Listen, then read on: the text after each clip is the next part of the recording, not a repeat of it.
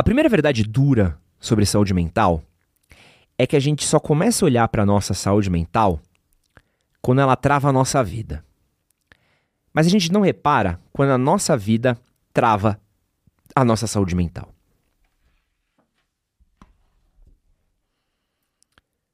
Parece complicado, não parece? Parece uma coisa meio. Ué, como assim? Mas é super comum você olhar e falar e se sentir com ansiedade, se sentir em estágios iniciais de depressão, se sentir um incômodo, alguma coisa, e a gente não consegue reparar todo o caminho que a gente trilhou até chegar naquele ponto de virada. E isso é uma parada que a ciência tem estudado cada vez mais. Como a combinação do nosso estilo de vida acaba afetando a nossa saúde mental.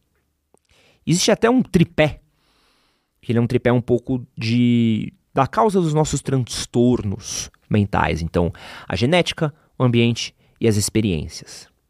Quanto pior nossos fatores genéticos, nosso ambiente e as nossas experiências, a gente acaba tendo um risco de duas a quatro vezes maior de sofrer de transtornos mentais do que a população geral. Eventos estressantes, eventos abusivos, negligência uh, de criação, é, eventos que a gente teve de é, dia a dia, de relacionamentos, a relação com o nosso sono, a relação com a nossa alimentação, a relação com exercícios, a relação com pessoas, a nossa rotina. Alguns desses são controláveis, alguns não. Mas ora, se a gente tem muitos problemas com sono, a gente se alimenta mal, a gente não pratica exercícios, a gente tem relacionamentos ruins, vive em ambientes tóxicos, vive rotinas tóxicas e desgastantes, a nossa saúde mental ser afetada não deveria ser uma surpresa. É claro, é óbvio que vai chegar, a conta vai chegar. O problema é que a gente vai botando na comanda e acha que o preço não vem. E acho que essa é uma parada que a gente precisa entender que é a verdade dura sobre saúde mental.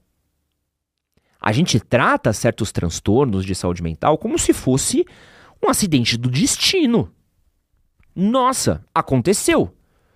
Só que quando você vai olhar, existe uma trilha de hábitos ruins com os quais a gente trilhou a passos largos que culminou naquele momento que a gente está vivendo. Qual outro resultado a gente esperava? Como a gente imaginava que viria a ser o decorrer dos acontecimentos. A gente precisa entender isso. A gente precisa entender isso com clareza. A nossa saúde mental, ela não é um acidente de percurso. A nossa saúde mental não é um fato isolado. A nossa saúde mental, ela faz parte de um contexto no qual a gente está inserido. E quanto mais a gente vai cuidando mal de diversos fatores, mais a gente vai afetando ela. E quando o transtorno de saúde mental vem, ela trava todos esses fatores e piora e potencializa todos eles. Então, quando você desenvolve uma depressão, desenvolve um transtorno de ansiedade, uma síndrome do pânico, um burnout, sua alimentação vai pro caralho, seu sono vai pro caralho, seu dia a dia vai pro caralho, sua rotina vai pro caralho, seu trabalho vai pro caralho, seus relacionamentos vai... Tudo isso vai embora. Acabou. Bum! Então, você não cuidou, de certa forma, foi negligente com todas as relações, sua saúde mental agravou, e aí ela volta, às vezes, batendo o dobro, o triplo. E aí as coisas ficam ruins. Então é muito importante, é vital, é necessário que a gente encare a nossa saúde mental como um fator de extrema importância para a nossa sobrevivência. A nossa saúde mental é o guidão da nossa vida. Não tem como. Tu pode fingir que não, pode achar que não, mas você estar bem mentalmente vai te permitir que você tenha boas relações, boas conquistas profissionais, bom desempenho esportivo, bom desempenho no dia a dia, acorde bem, viva bem, viaje, curta. Se a sua saúde mental estiver ruim, irmão, tu pode estar ganhando um milhão e estar tá no meio de Paris. Você vai estar tá sofrendo. E no vídeo de hoje eu fiz uma lista aqui de verdades duras sobre saúde mental que ninguém te conta, mas o papai conta. Então, senta aí no divanzinho que tá começando o Pistolada.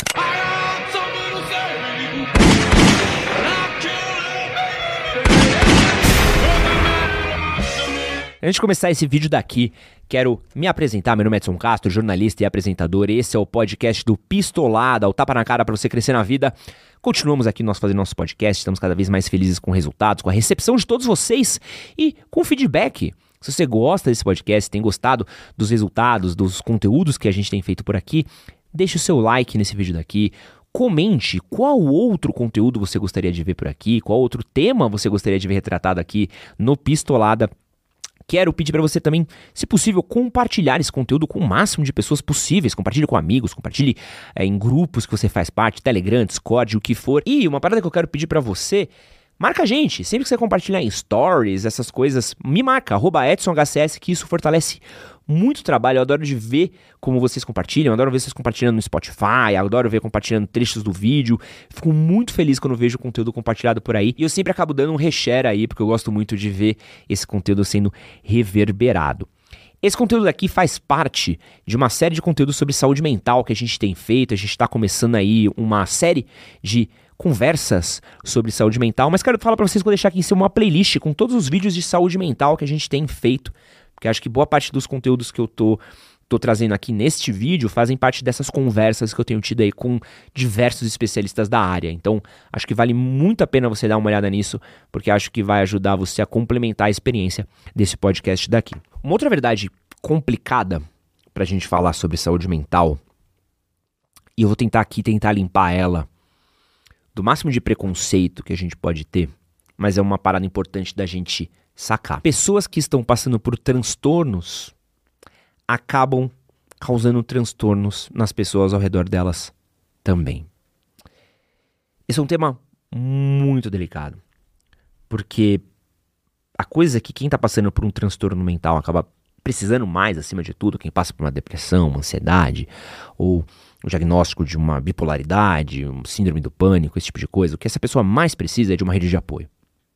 Porém, a rede de apoio acaba sofrendo com esse diagnóstico também. E sofre de diversas maneiras. Então, sofre com a culpa. O familiar, o parceiro ou a parceira fica culpado porque não entende onde errou. Ah, eu tenho alguma coisa a ver com isso? Foi na criação? Foi alguma coisa que eu fiz? Putz, como é que eu não vi esse sintoma? Como é que eu não vi isso antes? Como é que eu não ajudei isso antes? Sofre com a dificuldade de comunicação. Sofre com as dinâmicas do dia a dia. Você lidar com uma pessoa em depressão é difícil. Você lidar com preciso carregar esse fardo, preciso estar aqui bem, preciso aqui estar motivando, preciso estar ajudando, preciso estar sendo aqui um braço forte, preciso ser um ouvido, preciso estar uma pessoa que estou aqui do lado para tentar dar um apoio, é muito desgastante. E não é incomum pessoas que convivem com outras pessoas que têm transtornos acabarem desenvolvendo algum tipo de transtorno também. Pessoas que têm depressão acabam causando ansiedade nas pessoas ao redor dela. Ou acaba tendo até mesmo um, um, um retro. A alimentação é muito, muito comum casais, não é muito comum, mas existem casos também de casais que acabam desenvolvendo depressão juntos. Esse tipo de relação ela é um pouco de como o convívio social no qual a gente está afeta a gente. Quem já trabalhou para algum chefe tóxico, algum chefe com claros distúrbios bipolares, loucos, que desconta isso na equipe, sabe como é que é? A sua saúde mental vai embora junto. Chega uma hora que você tava bem, não tá mais, porque você tá tendo que conviver com alguém, e se essa pessoa não se trata, não se cuida, você vai, pô, aí, aí que você vai embora mesmo. Mesmo. Não é só o paciente que sofre, é a família que sofre junto, são os colegas, são os, os é, as pessoas que estão por perto, funcionários. E esse é um ponto que a gente precisa entender, até mesmo para a gente também saber se precaver. Você vai lidar com alguém que está com problema de saúde mental na sua família, num ambiente muito próximo ao seu, você precisa estar tá pronto. Porque aquilo vai ter um reflexo em você, aquilo vai ter alguma consequência, aquilo pode desenvolver uma coisa pior. A pessoa que sofre por um transtorno mental, na maioria das vezes, não tem culpa. Eu falei lá sobre como o nosso estilo de vida afeta, sobre como as decisões que a gente toma acabam afetando a nossa saúde mental, mas é importante a gente saber que a gente reflete muito pouco sobre como essas decisões do dia a dia afetam nossa saúde mental, porque a gente está preso num contexto extremamente tóxico, num sistema extremamente tóxico, numa sociedade extremamente tóxica. A gente às vezes não tem percepção do que está fazendo mal para a gente até a gente perceber o mal que aquilo fez. Mas ao mesmo tempo, a gente não pode é, tomar tapa de desavisado. Sabe, a gente não pode tomar um sucker punch, um, a gente não pode ser pego de surpresa por algo que a gente precisa entender. Pois, meu filho está com quadro de depressão. Como que eu vou lidar com isso? Como é que eu vou deixar é, não fazer com que isso contamine meu dia a dia, não contamine minha vontade, não contamine meu trabalho, minhas relações. Como é que eu vou fazer para ajudar ele e continuar o meu estilo de vida sofrendo o mínimo possível por isso? E é uma questão muito delicada e complicada. Porque a gente faz pactos de silêncio, né? A doutora Karina Pirhoff falou isso pra mim, né? A gente faz muito pacto de silêncio. A gente não fala sobre isso. É muito difícil. É, é, pai de alguém que tá passando por uma situação desabafar, porque ele se sente culpado de se sentir mal. Isso é muito bizarro, né, mano? Isso é, é, é, é, é uma complexidade das nossas relações muito grande, né? Você ter um filho que tá passando por um problema de depressão, por um problema. Por, pensa um câncer, vambora. Quem já, já conviveu com uma pessoa que, que sofreu de câncer é, e aquela pessoa acaba vindo a morrer, tem um sentimento terrível que você sente, que é o alívio. Você fala, putz, ainda bem que foi. E você fica triste, você fala assim, cara, eu tô comemorando que aquela pessoa morreu. E você se sente culpado por estar tá comemorando isso, porque. Mas. Não que você esteja errado, mas é que você está aliviado que o sofrimento acabou, mas ao mesmo tempo você queria mais tempo com aquela pessoa. Então um filho seu passa por um quadro de saúde mental, você fica angustiado que aquele filho está passando por aquilo, você pensa, pô, como eu queria estar tá com tempo, energia, potência para estar tá fazendo outras coisas, mas estou aqui cuidando disso, então você se sente culpado por estar tá pensando isso, mas você é humano. Você não pode negligenciar os seus sentimentos. Por isso que a gente adoece vivendo próximo de pessoas que passam por transtornos. E por isso que é importante a gente se fortalecer. Rede de apoio também precisa de rede de apoio.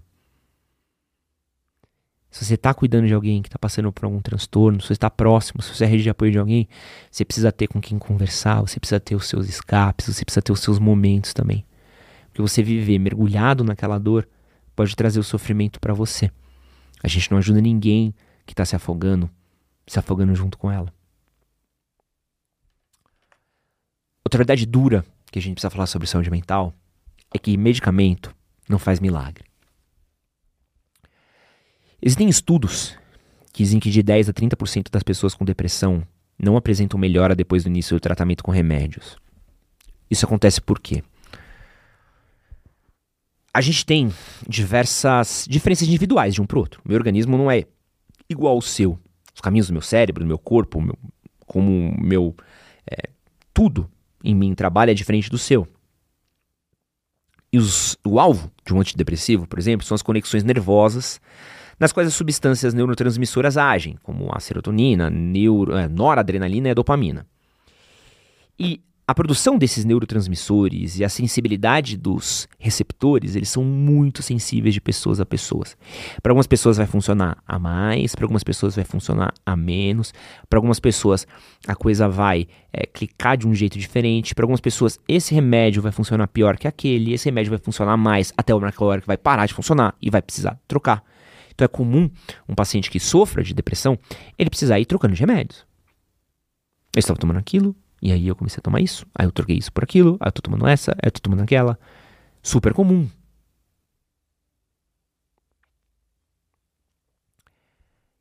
Só que a gente quer jogar uma bala de prata no medicamento. Nossa sociedade vive um rolê que é, tá ruim, toma um remédio. Tá fazendo um problema? Cumpre um curso. Tá fazendo aquilo? Faz aquilo. A gente quer uma solução imediata. E não existe solução imediata para um problema de longo prazo. Pô, a gente já falou. Vou voltar nesse tópico que eu acho que vale a pena. A gente, quando a gente fala da razão pela qual a gente desenvolve problemas de saúde mental, tem genética, ambiente e experiências. Pô, fator genético você não troca. Ambiente, experiências também não. Ambiente, talvez você troque. Mas não dá para você achar que é tomando um MM, tomando um drop de um remédio, pum, você vai curar da noite pro dia. O medicamento ele é muito importante. A psicofarmacologia e a psiconeurologia, eles avançaram muito no meio dos anos. Avançaram muito, muito, muito nos últimos anos. Muito, muito, muito. Até mesmo o tabu que a gente colocava em cima de usar remédio para cuidar de transtornos mentais aumentaram muito. Mas o que eu preciso entender é: um remédio, ele é uma ferramenta numa caixa. E você está fazendo uma reforma geral na casa, irmão. Se não cuidar do seu ambiente, das suas experiências, do seu sono, da sua alimentação, do seu dia a dia, de como você se conecta com as pessoas, o bagulho vai, vai pro caralho. E o remédio vai te ajudar no começo, mas vai chegar uma hora que o remédio não vai ajudar. Você não promover uma reforma ampla no seu estilo de vida em busca de um tratamento para curar a sua saúde mental, não vai trazer uma solução. E mesmo o remédio, ele não é uma solução rápida e imediata. Demora-se um tempo. Mas ele não pode ser uma muleta no qual a gente se apoia. Ele é uma coisa que vai aliviar o sofrimento em momento. Não à toa, é muito difícil você ir só no psiquiatra. Você vai no psiquiatra, vai no psicólogo, vai olhar para o seu estilo de vida, vai olhar para suas experiências passadas, vai, vai olhar para tipo, para onde está causando tudo isso daqui. Um transtorno mental, ele por muitas vezes é multifatorial. E é muito complicado falar disso, porque um remédio, eu acho que ele é uma ferramenta muito importante, mas a gente vive uma geração que está viciada em Zolpidem, viciada em diazepam. Toma um remédio por prescrição própria como se fosse nada, nada. Ah, tomei aqui porque eu tô me sentindo mal, dale. Amanhã eu não tomei, amanhã eu tomei. E aí toma de qualquer jeito.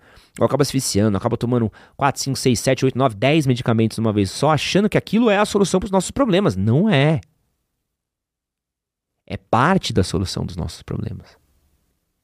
Mas a gente é tão pragmático, a gente acha que o ser humano é um código binário, né? Pô, isso é terrível. A gente tratar o ser humano como a gente trata uma máquina é terrível. É terrível. Você achar que você é um computador, tô com um problema, passa um antivírus, passou. Ah, deleta, dá um Ctrl Alt Del, né? Fecha essa aba do Chrome que você vai rodar melhor. Queria que fosse assim, não é.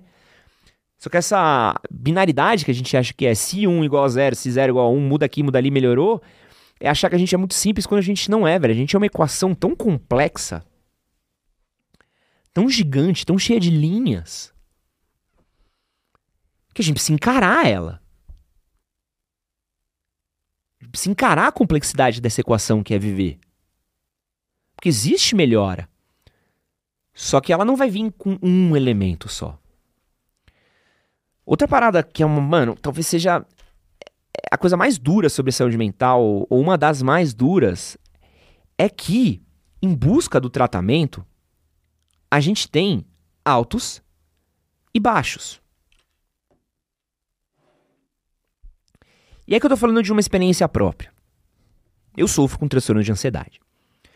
E em 2022 eu tive um ataque de pânico, foi terrível. E 2022 foi um ano muito difícil mentalmente para mim.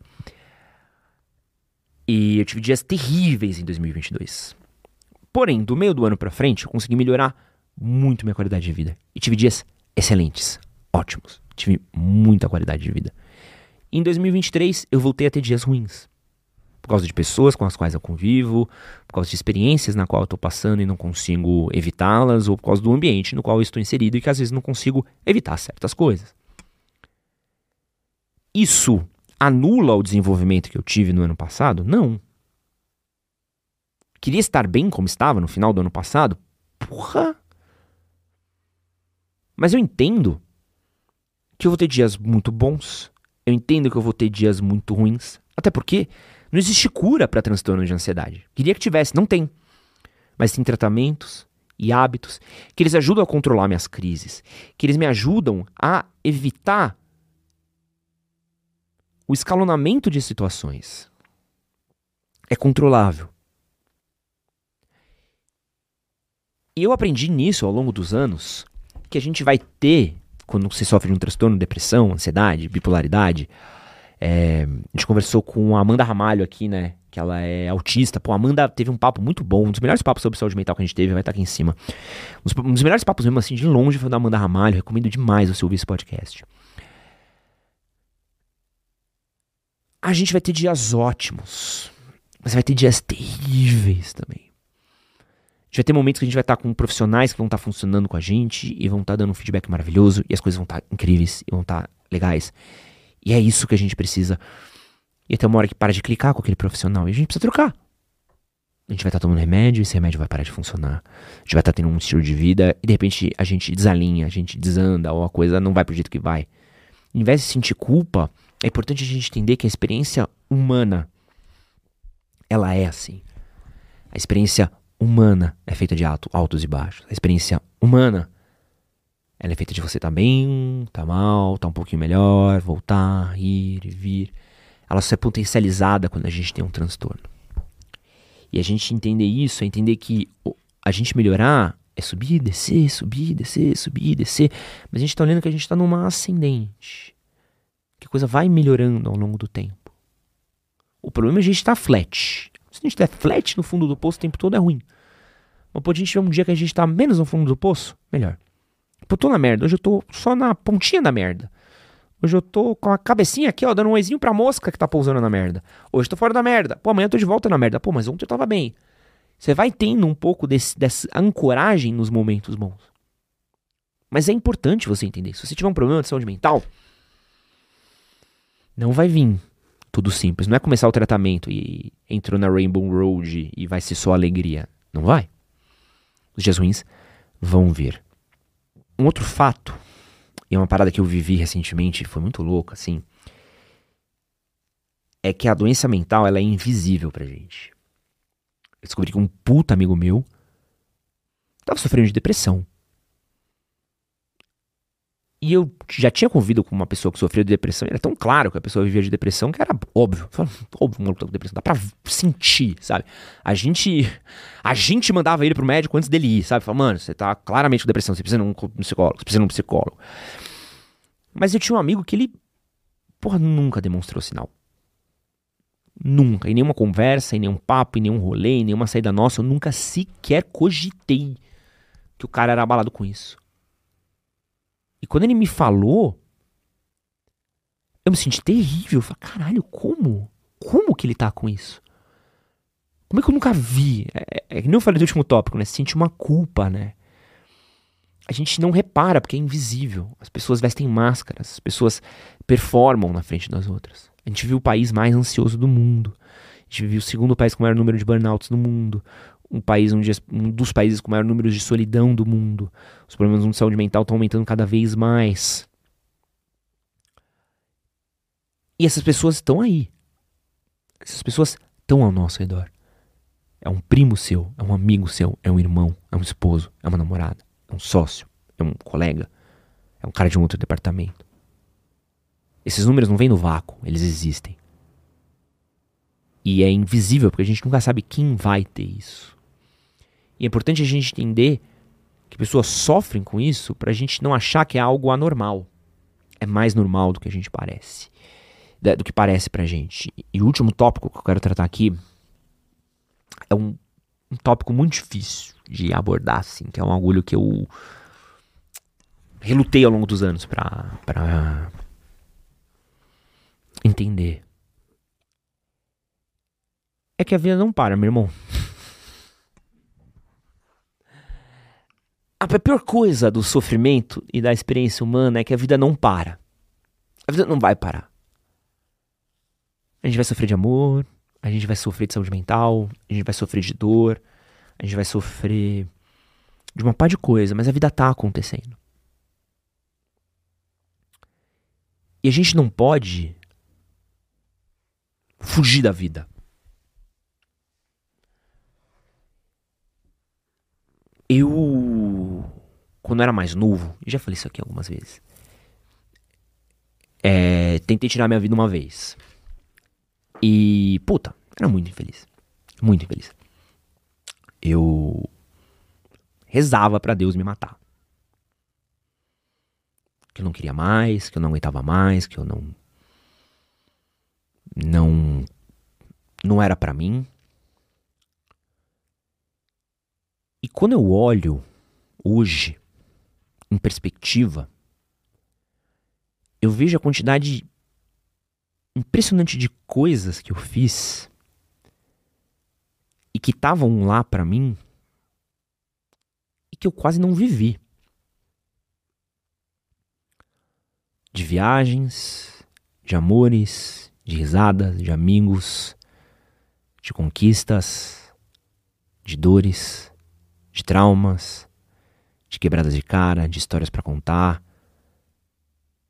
de expressões da potência de quem eu era. Porque a vida tá lá fora. E não importa a dor que a gente sinta, a vida ainda tá lá fora. Às vezes pro mal, porque às vezes a gente tem o trampo para fazer, meta para entregar, faculdade para entregar, e é uma porra. Mas a vida tá lá fora nas coisas incríveis, nas nuances, nas entrelinhas, na poesia, nas vivências, na conquista, num beijo de namorada, num abraço num filho, num abraço num pai, numa viagem dos sonhos, numa vitória, num elogio. E a gente não pode deixar ou se eximir de que a vida tá lá fora e que a vida não para. A gente pode estar tá mal, mas a gente tá aqui. Isso é um privilégio gigantesco. Isso é um privilégio gigantesco, a potência que a gente tem, as experiências que a gente tem em qualquer etapa da nossa vida.